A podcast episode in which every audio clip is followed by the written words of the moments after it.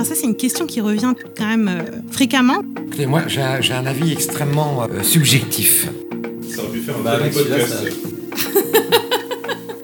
Donc j'ai... Oui, voilà. On va partir aussi de la forêt pour aller à l'écureuil. Euh, moi, je préfère partir d'une question. Mon camarade a très bien parlé, il a dit l'essentiel. Signal sur bruit, le podcast qui donne du sens aux données. Camille Morel était une de ces lectrices sympathiques, toujours souriantes, qui fréquentait le centre de documentation de l'école militaire.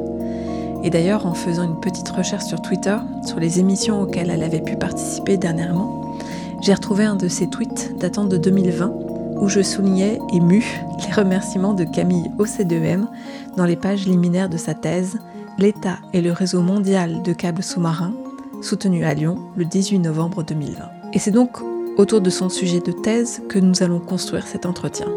Je suis Anaïs Meunier et vous écoutez Signal sur bruit, le podcast qui donne du sens aux données.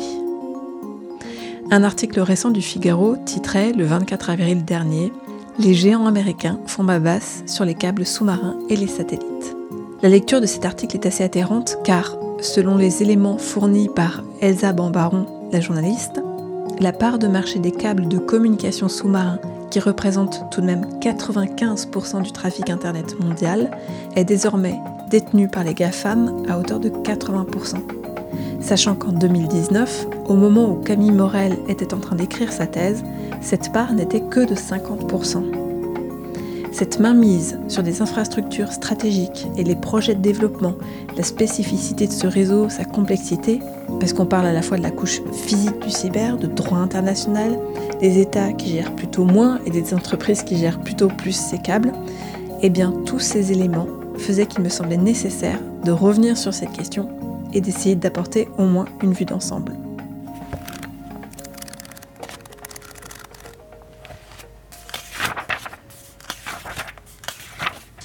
Euh, alors, bah, ce qu'il faut savoir, c'est que déjà, donc, les câbles sous-marins, euh, c'est une partie d'un grand système de communication. Euh, les câbles en eux-mêmes, hein, donc c'est, des liaisons hein, qui relient, des liaisons qui relient deux continents entre eux à des fins de transmission d'informations. Donc, on parle bien de câbles sous-marins de communication, évidemment, parce qu'il y a des câbles sous-marins qui font transiter de l'énergie, par exemple. Euh, et euh, en, en- en cela, par le rôle de transmetteur d'informations, eh bien, ils appartiennent à la couche physique du cyberespace. Et euh, ce système de communication, en fait, il va mettre en liaison les câbles sous-marins avec les câbles terrestres et avec les satellites, les data centers euh, et d'autres équipements qui, euh, tous réunis, vont faire fonctionner finalement cet Internet. Euh, donc les câbles sous-marins, ils font transiter, enfin leur rôle principal, c'est de faire transiter 98% des communications internationales aujourd'hui. Alors qu'est-ce que ça veut dire? Ça signifie en fait les appels téléphoniques vers l'international qu'on passe et euh, toutes les données Internet qu'on mobilise euh, dès qu'on va consulter des sites qui sont hébergés sur des serveurs à l'étranger.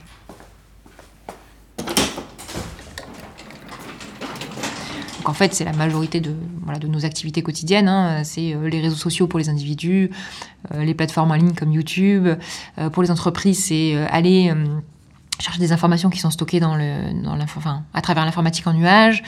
Euh, pour euh, les administrations, c'est communiquer avec les ambassades à l'étranger. La finance, par exemple, aussi euh, a des câbles dédiés, donc ça veut dire qu'il y a des transferts aussi bancaires, financiers qui passent par ces câbles. L'infrastructure, elle appartient à deux champs, on va dire. Elle appartient au champ maritime et au champ cyber.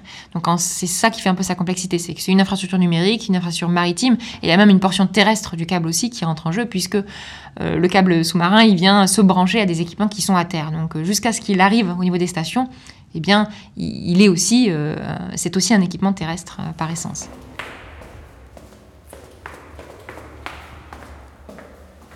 Sur tous les sujets, on va dire bah, technologiques, on est obligé de s'approprier un peu le, domaine.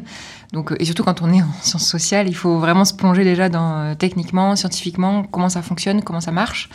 Donc euh, moi j'ai eu un, gros, un gros moment de- de- d'échange en fait avec les industriels qui m'ont expliqué, réexpliqué, réexpliqué pour déjà eux vulgariser et moi ensuite m'approprier quand même les éléments scientifiques pour en faire quelque chose.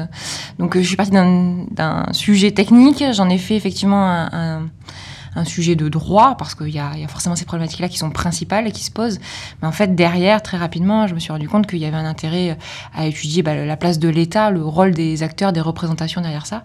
Euh, c'est un travail transdisciplinaire par essence, mais je crois que là, la problématique en fait s'y prêtait vraiment parce que euh, c'est un objet qui est atypique aussi, il faut, faut, le dire. Je pense que là, on a des enjeux euh, géopolitiques, environnementaux, économiques, sociaux, donc c'était impossible de toute façon d'avoir euh, une vision, on va dire, globale du sujet. Donc il a aussi fallu faire des choix et quand bien même explorer un petit peu tous, les, tous les champs possibles, au moins au départ, pour mm-hmm. faire un état de l'art le plus complet possible, on va dire.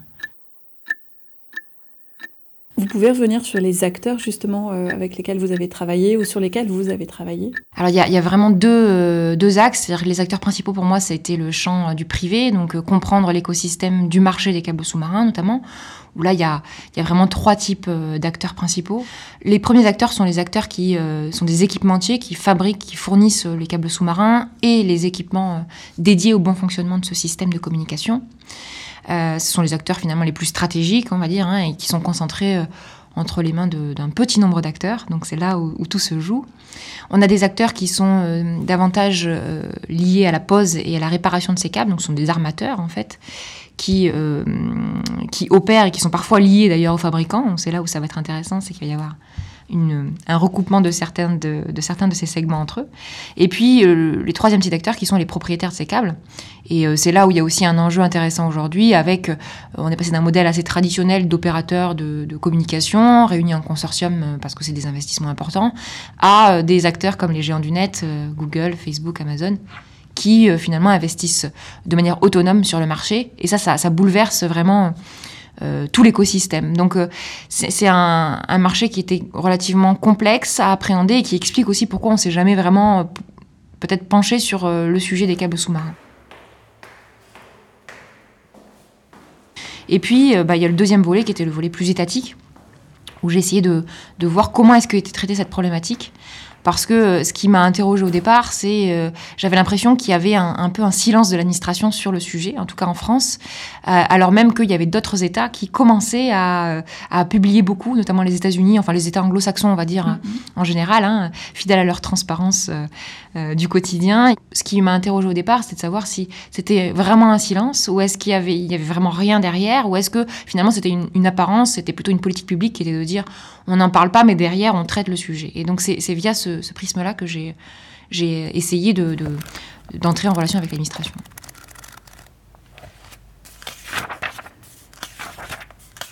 Et j'ai axé mon travail euh, vraiment dans un point de vue plus opérationnel, c'est-à-dire que au-delà d'un travail de recherche, il y, avait aussi cette volonté, en tout cas initiale, de produire quelque chose euh, au service d'eux, ou en tout cas qui pourrait être utile et directement exploitable. Donc euh, c'est un, parti pris, évidemment, tout le monde n'est pas dans cette lignée-là, mais c'était aussi pour dire qu'il y avait du sens à construire quelque chose, à, faire un état scientifique des choses, et derrière à proposer des solutions, en tout cas à, voilà, à aboutir à, un travail vraiment qui serait consulté.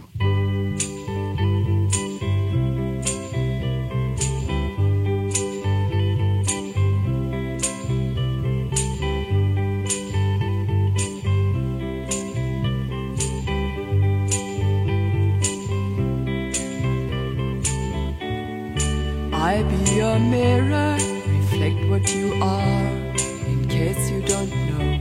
I be the wind, the rain, and the sunset, the light on your door, to show that you're home.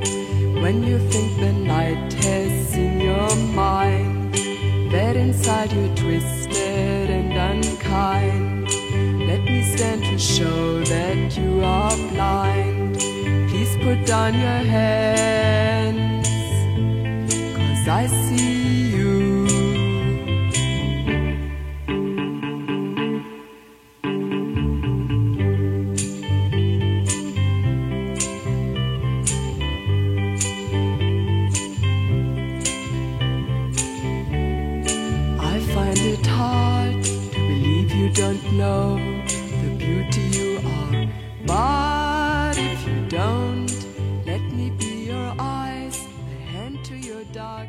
la politisation en tout cas du, sujet un câble sous-marin tel qu'on la voit aujourd'hui, je pense qu'elle est liée à plusieurs aspects. Euh, il y a d'abord l'importance des câbles sous-marins qui a jamais été aussi importante, on va dire. Alors ah, c'est marrant parce qu'à différentes échelles, on, considère que quand le, premier câble transatlantique est arrivé, par exemple, euh, c'était déjà une révolution, c'est-à-dire que pour transmettre un message de l'Europe vers les États-Unis, il fallait euh, bah, le temps de mer, donc les 12 jours de mer pour traverser l'Atlantique, et d'un coup, d'un seul, on arrive à quelques heures d'attente pour parvenir à échanger un, message. Donc c'était déjà énorme en termes de, je pense, de révolution euh, dans l'information et dans ce que ça pouvait provoquer. Euh, mais aujourd'hui, on, est vraiment dans un... Enfin, l'information est vraiment partout, le numérique est vraiment partout, et donc ça irrigue vraiment tous les champs de notre euh, quotidien.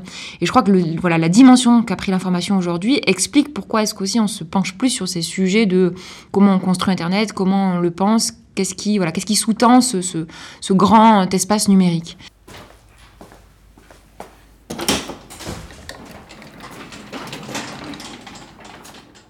Ça, c'est la première raison. La deuxième, je crois que l'arrivée des géants du net euh, dans le marché, donc depuis 2010 environ, a beaucoup contribué à mettre la lumière sur l'infrastructure. Parce que voilà, ils ont, ils ont ce pouvoir aussi de communication, parce qu'on s'intéresse à eux, parce que ça chamboule beaucoup de choses. Et puis il y a les révélations Snowden en 2013, donc les révélations qui euh, ont mis à jour des pratiques de renseignement effectuées par les, les services américains et britanniques notamment, à partir des câbles sous-marins. Et ça, je crois que d'un point de vue géopolitique, ça, voilà, ça a recréé des tensions. En tout cas, ça a remis la lumière, pareil, sur une infrastructure dont on parlait peu et qui était un peu euh, laissée euh, aux mains des acteurs privés.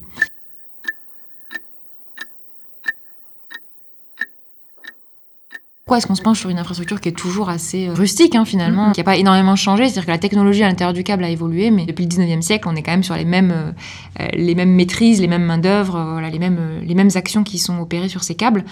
Euh, je crois qu'il n'y a pas vraiment de concurrence aujourd'hui avec le satellite. C'est, un peu un, une méconnaissance, ou en tout cas, une... il y a eu une concurrence à un moment donné du satellite, c'est-à-dire que quand on était encore à l'époque coaxiale au niveau des câbles, donc au XXe siècle, il y a cette concurrence du satellite, et là, elle est Le satellite prend vraiment, même domine le marché de, des communications internationales.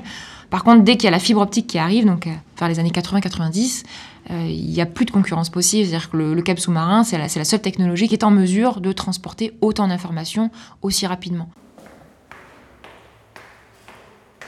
Donc en termes de capacité, on, on a vraiment deux champs qui euh, sont pas concur enfin qui sont pas en concurrence. Le satellite a vraiment une fonction complémentaire. Et même aujourd'hui, toutes les technologies effectivement de, de constellation. Euh, basse orbite, etc., n'ont pas vocation à remplacer le câble, en tout cas en l'état euh, mmh. actuel de la technologie. Euh, c'est vraiment des, usages complémentaires. Typiquement, tout ce qui est en mouvement, par exemple, toutes les communications maritimes, euh, ne peuvent pas passer par les câbles sous-marins, puisqu'il faudrait être en permanence raccordé quelque part. Le satellite a une fonction très importante à ce niveau-là, ou sur des territoires qui sont mal reliés. Par exemple, l'intérieur encore du continent africain, il y a peu d'infrastructures terrestres aujourd'hui, donc euh, il y a une limite au, à l'arrivée de nouveaux câbles sous-marins, c'est qu'il faut ensuite assurer derrière euh, les communications dans, tout, dans l'ensemble des terres. Et là-dessus, le satellite a une vraie euh, fonction. Maintenant, le satellite reste très cher par rapport au câble sous-marin, euh, encore aujourd'hui, et les capacités technologiques du câble sous-marin ne font que se développer. Donc je crois qu'il y a encore un, un, une marge de manœuvre importante pour les câbles. Il se pourrait aussi que l'investissement R&D que mettent les GAFAM, par exemple, dans les câbles, euh, ou dans les communications en général, aboutisse aussi à des changements rapides dans les cinq prochaines années. En l'état, la technologie est la seule technologie en mesure de, de faire face à ce flux de données.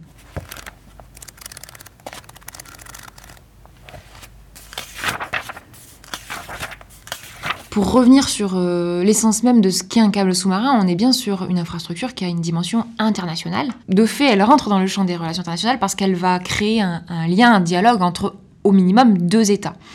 La réalité, c'est qu'aujourd'hui, on est même sur des, infrastructures qui sont multilatérales, au-delà de bilatérales, et qui vont donc relier une vingtaine d'États entre eux. Donc, de, par juste l'existence même de l'infrastructure, va créer un lien entre des États euh, qui euh, peuvent avoir des cultures très différentes, des espaces très différents et des champs de confrontation aussi euh, en commun. La première partie de, de, de ma réponse, c'est l'infrastructure en elle-même est une infrastructure internationale et donc qui engendre des relations entre les États. Le deuxième aspect, c'est qu'il y a des rapports de force qui vont se créer à partir de l'infrastructure euh, à plusieurs niveaux.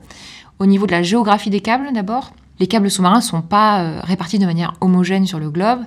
Donc il va y avoir des rapports de dépendance entre les États. Ça, c'est le, premier point. Le deuxième, c'est au niveau du marché. Euh, on a dit que c'était un, un, écosystème qui était concentré entre les mains d'un petit nombre d'acteurs. Le marché de la fabrication des câbles est concentré entre les mains de quatre acteurs aujourd'hui. On a trois acteurs qui sont euh, historiques, en fait, hein, qui ont beaucoup évolué. Euh, il y a eu des fusions, des acquisitions, etc. Mais l'européen, l'américain et le japonais sont des acteurs qui existent sur le marché depuis très longtemps. Et on a un quatrième acteur qui est un acteur chinois et qui est là, apparu depuis 2010 et qui monte en puissance enfin, très fortement sur ce marché. Et donc on voit bien qu'il y a une rupture et qu'il y a un rapport de force important. On voit que ça, cristallise un peu des, tensions d'ailleurs de guerre commerciale, etc., entre la Chine et les États-Unis.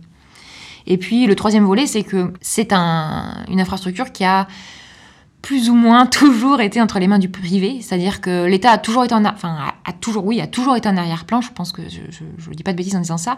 C'est que même s'il y a eu des périodes de nationalisation euh, importantes, l'État n'était pas en mesure d'assurer euh, voilà, le financement de ces lignes de communication qui représentaient euh, un investissement important. Donc l'État est resté euh, maître, on va dire, de certains aspects. Par exemple, euh, il y a des autorisations, évidemment, que l'État doit délivrer aux acteurs privés pour poser les câbles sous-marins. Donc c'est via le droit, via le prisme du droit, il y a une marge de manœuvre de l'État. via les financements, l'État peut subventionner, aider à la pose de certaines lignes qui n'ont pas un intérêt commercial très important. Et ça, déjà télégraphiquement, enfin, on voyait qu'il y avait ces, ce rapport de, il y a un intérêt stratégique à poser une ligne entre tel et tel territoire, et donc même si l'intérêt commercial n'existe pas, on va solliciter, demander à nos acteurs privés de poser ces lignes. Et puis, bah, il y, a eu un intérêt évident qui est, euh, pour l'État, c'est une infrastructure de communication, donc c'est une infrastructure stratégique, une cible dans les cadres des conflits, mais plus généralement, dans, dès qu'il y a des tensions sur la scène internationale, même à l'époque télégraphique, on voit que l'État va venir censurer l'information, euh, écouter ce qui se passe par le câble sous-marin, ou euh, agir directement en portant atteinte à l'intégrité physique du câble. Il y a vraiment eu une imbrication forte depuis 1851, euh, enfin depuis la pose des premiers câbles sous-marins entre les acteurs privés et les acteurs publics. Euh, les acteurs privés ont eu la main jusqu'à ben, en fait, la, période de nationalisation hein, française euh, des, PTT, donc, où les, les câbles sous-marins étaient chapeautés par l'administration. Et c'est vrai que la, privatisation du secteur, donc dans les années 90, vient créer en fait une, rupture hein, sur ce champ-là. L'État va se désengager hein, assez radicalement du domaine, en tout cas, des câbles sous-marins. Et on voit une perte de compétences importante euh, dans l'administration, notamment sur ce sujet qui devient éminemment technique avec la fibre optique. Je crois que ça se couple aussi à l'idée que, euh, même en termes d'Internet, du fonctionnement même du numérique, l'État a perdu sa marge de manœuvre en la matière. Maintenant, euh, la question de la souveraineté en matière numérique, elle est très compliquée. Et d'autant plus sur cette infrastructure qui est, comme on le dit, internationale. Il n'y a pas une bonne solution l'idée d'avoir des câbles, par exemple, nationaux n'a pas vraiment de sens à partir du moment où l'idée, c'est déjà de relier des territoires entre eux.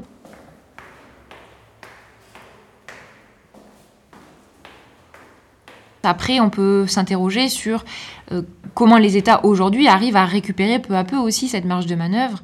Je crois qu'ils sont confrontés à, des flux de données qui euh, dépassent largement les frontières, qui dépassent euh, largement leur, niveau de, de, compétence ou de capacité à agir.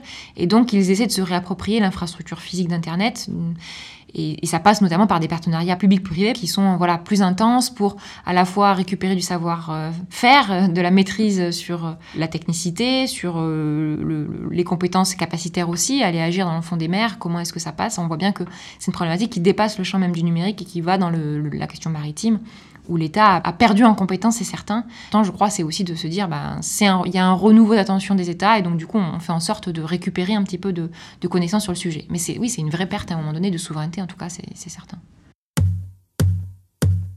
There once was a ship that put to sea. The name of the ship was a bully of tea. The winds blew up her bow, up down, oh below my bully boys blow. Soon may the man come to bring us sugar and tea and rum. One day when the tonguing is done, we'll take our leave and go. She'd not been two weeks from shore when down on her a right whale bore. The captain called all hands and swore he'd take that whale in tow. Soon may the man come to bring us sugar and tea and rum. One day when the tonguing is done, we'll take our leave and go. Da da da da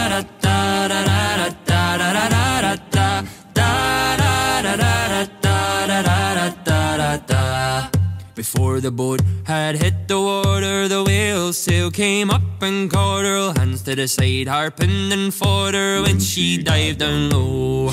Soon may the man come to bring us sugar and tea and rum. One day when the tonguing is done, we'll take our leave and go. No line was cut, no will was freed. The captain's mind was not of greed, and he belonged to the whaleman's creed. She took that ship in tow.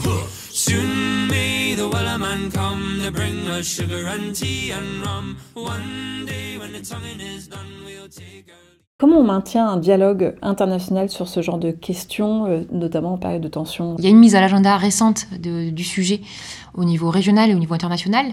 Par exemple, à l'Union européenne, c'est sur les questions vraiment de, résilience, de souveraineté numérique. On est obligé d'aborder le, sujet des câbles. Euh, au niveau de l'ONU, bah, c'est sur les questions plus environnementales.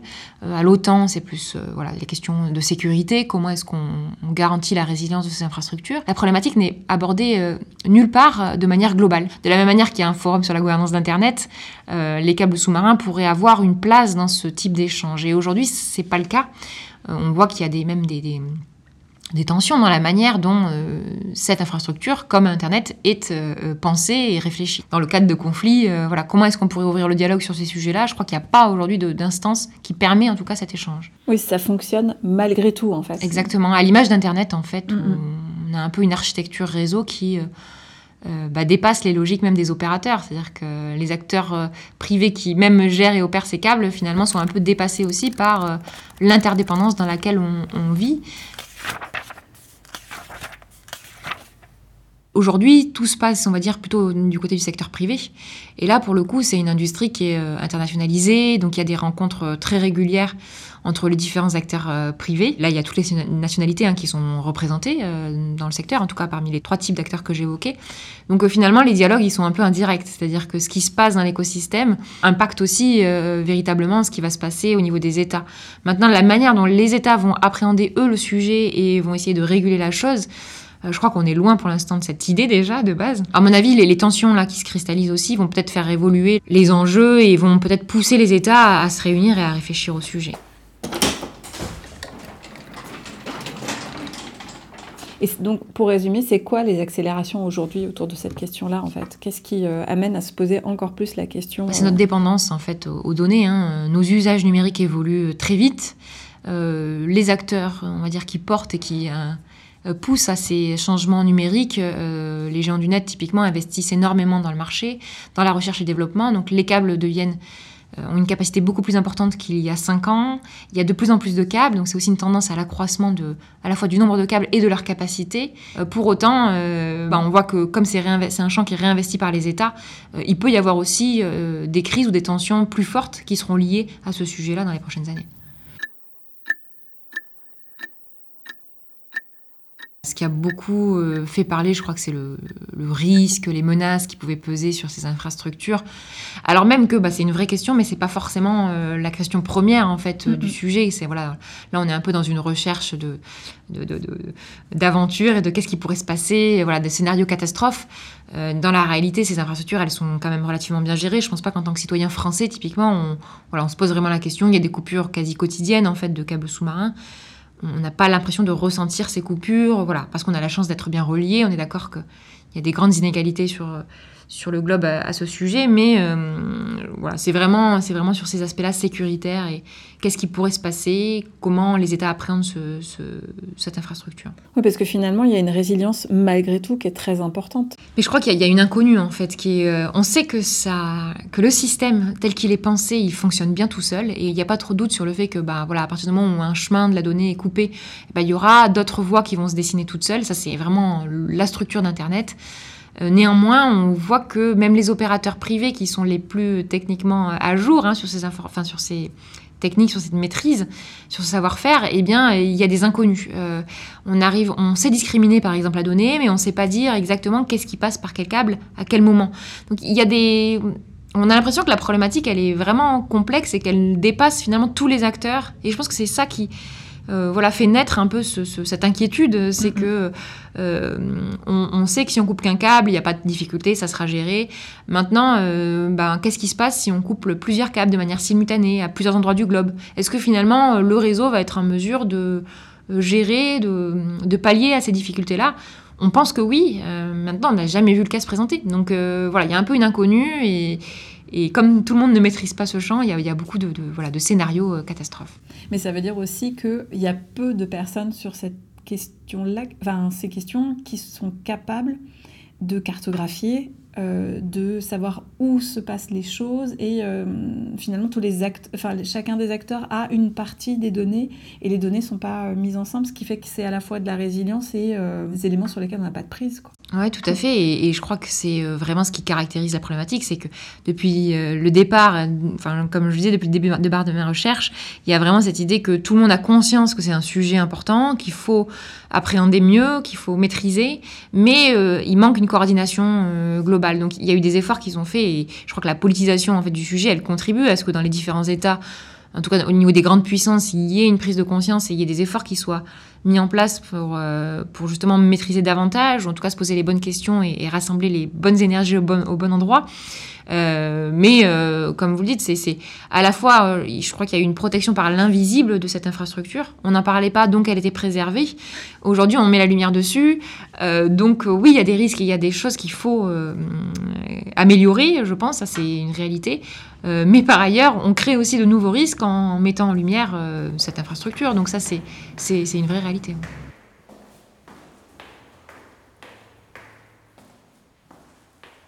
Est-ce que euh, on doit, par exemple, cartographier euh, l'intégralité des câbles? Aujourd'hui, il y a des cartes en ligne, hein, euh, comme, voilà, il y, a plein de choses. On, peut avoir des informations. Euh, mais euh, ça reste un domaine de niche, donc il faut pouvoir aussi savoir, parce qu'il suffit pas de savoir bah, où sont les câbles, il suffit, enfin il faut aussi connaître quel type de câbles on, enfin les capacités des câbles sont différentes en fonction de, chacun, les acteurs qui gèrent et qui opèrent ces câbles sont pas les mêmes en fonction des câbles, donc il y a vraiment euh, une connaissance plus complexe aussi à avoir pour euh, typiquement porter atteinte à un câble. C'est-à-dire qu'il ne suffit pas de savoir où est la station pour agir dessus, parce que bah, peut-être que cette station-là, elle ne sera pas vraiment importante et que l'impact sera moindre. Donc, en fait, il y, a des informations en ligne. La question se pose effectivement d'améliorer la connaissance, mais à quelle fin? C'est qu'à la fois on peut mieux protéger les câbles, c'est sûr, Pareil pour voilà quelle technologie on peut développer pour aller assurer en permanence une sécurité des câbles en mer? C'est souvent une question qui qui revient. Euh, il y a un intérêt à le faire, mais en même temps, euh, bah, si vous développez des technologies capables d'aller inspecter les câbles, ben, vous développez aussi des technologies qui sont en mesure d'agir dessus. Donc euh, il y a, y a une, la dualité qui se pose, et, mm-hmm. mais je crois que bon, là, ça dépasse le champ des câbles. C'est pour tout, pour tout domaine, à partir du moment où vous mettez en lumière ce sujet-là, ben, derrière, il y a des risques aussi nouveaux qui se posent. Historiquement, on a vraiment une, la création de lignes qui relient bah, les métropoles aux colonies. Hein. Euh, on a d'ailleurs un, réseau au 19e siècle qui est euh, centré sur le Royaume-Uni, qui à l'époque euh, a un peu un monopole sur ce domaine, sur cette infrastructure. Et puis, les, routes en elles-mêmes, elles n'ont pas vraiment évolué. C'est-à-dire que, alors, on a évidemment des axes, par exemple l'axe pacifique, transpacifique notamment, qui s'est beaucoup développé au cours du XXe siècle. Et aujourd'hui, c'est l'une des trois grandes routes empruntées par les câbles. Mais euh, c'est intéressant ce, parallèle avec l'époque historique parce que, euh, comme on le disait, la technologie n'a pas tellement euh, changé, à part le cœur du câble sous-marin lui-même, mais les savoir-faire, les navires, etc., tout ça, ça reste, tout est d'époque, on va dire. C'est juste amélioré techniquement. Et comme les routes, c'est pareil, on a vraiment une continuité dans euh, le tracé des voies. On, voit que les, câbles sous-marins suivent notamment les routes maritimes traditionnelles, donc euh, classiques des navires aujourd'hui, qui engendrent d'ailleurs des difficultés puisque bah, vous allez retrouver une concentration des câbles à des endroits où il y a une concentration du trafic maritime. Euh, typiquement en Méditerranée, au niveau de certains détroits, détroit de Malacca par exemple. Il n'y a plus cette logique coloniale, mais pour autant, on a gardé euh, des réflexes de liaison. Euh, par exemple, euh, l'Afrique aujourd'hui est encore dépendante de l'Europe dans son trafic de données vers les États-Unis. Il n'y a même pas de câble direct entre le continent africain et le continent nord-américain. Donc il y a des formes aussi de nouvelles dépendances qu'on peut interroger et qui font écho en fait au tracé passé, on va dire, de ces liaisons. Aujourd'hui, 70%, en tout cas c'est le chiffre qu'on s'accorde à donner, des, dommages causés au câble sont euh, dus à des, accidents. Donc ça veut dire des, des encres de navire ou des, chaluts de pêche. Globalement, c'est voilà, les deux causes principales. Il y a des séismes aussi sous-marins qui peuvent endommager, etc. Mais là déjà, on est sur une autre dimension. Et sur ces euh, questions accidentelles, eh bien évidemment, euh, elles se posent d'autant plus sur les zones à, navigation intense. Donc, et après, derrière, il y a aussi des questions d'autorisation, c'est-à-dire que les navires qui doivent aller réparer ces câbles, ils doivent demander des permis aux États côtiers. Donc ça engendre aussi des problématiques euh, de délais, d'autorisation à obtenir.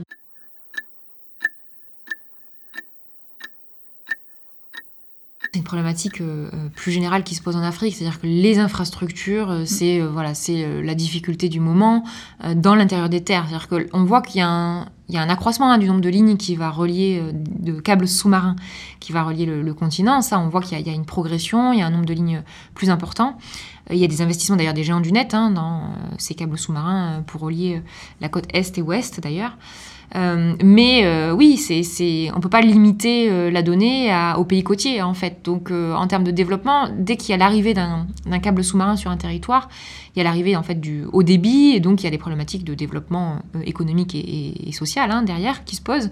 Euh, puisque bah, vous allez numériser la, société, vous allez engendrer une meilleure productivité, etc. Si finalement votre câble arrive dans les pays côtiers, mais que derrière il n'y a pas la continuité euh, du trafic qui, peut relier le reste du continent, eh ben vous développez euh, une Afrique à deux vitesses aussi.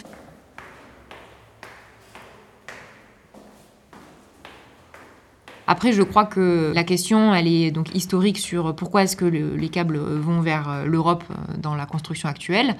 Euh, pourquoi ça change pas? Je crois que c'est en cours d'évolution, notamment bah, les investissements chinois hein, de route de la soie digitale font en sorte de relier davantage l'Afrique. Donc, on va avoir des liaisons qui vont se développer entre l'Asie et l'Afrique existe relativement peu aujourd'hui. Il y en a quelques-unes, hein, évidemment. Pourquoi est-ce qu'il n'y a pas de liaison directe aujourd'hui entre le continent nord-américain et euh, africain, ça, euh, j'ai pas la réponse. Je pense que ça s'explique d'un point de vue commercial, c'est-à-dire que euh, finalement, il n'y a peut-être pas suffisamment de besoins en capacité. la route, la tête la plus, la plus comment dire, efficace, c'est peut-être le passage des données par les États-Unis. Après, on est d'accord que voilà, il y, a une mainmise aussi des acteurs privés qui décident des routes et, donc voilà, on, on, cloisonne ça. Après, il y a des changements, il y a des routes alternatives qui sont en train de se mettre en œuvre progressivement. Et typiquement, on a des routes déjà qui, depuis 2-3 ans, relient euh, le continent africain au, nord, au continent sud-américain.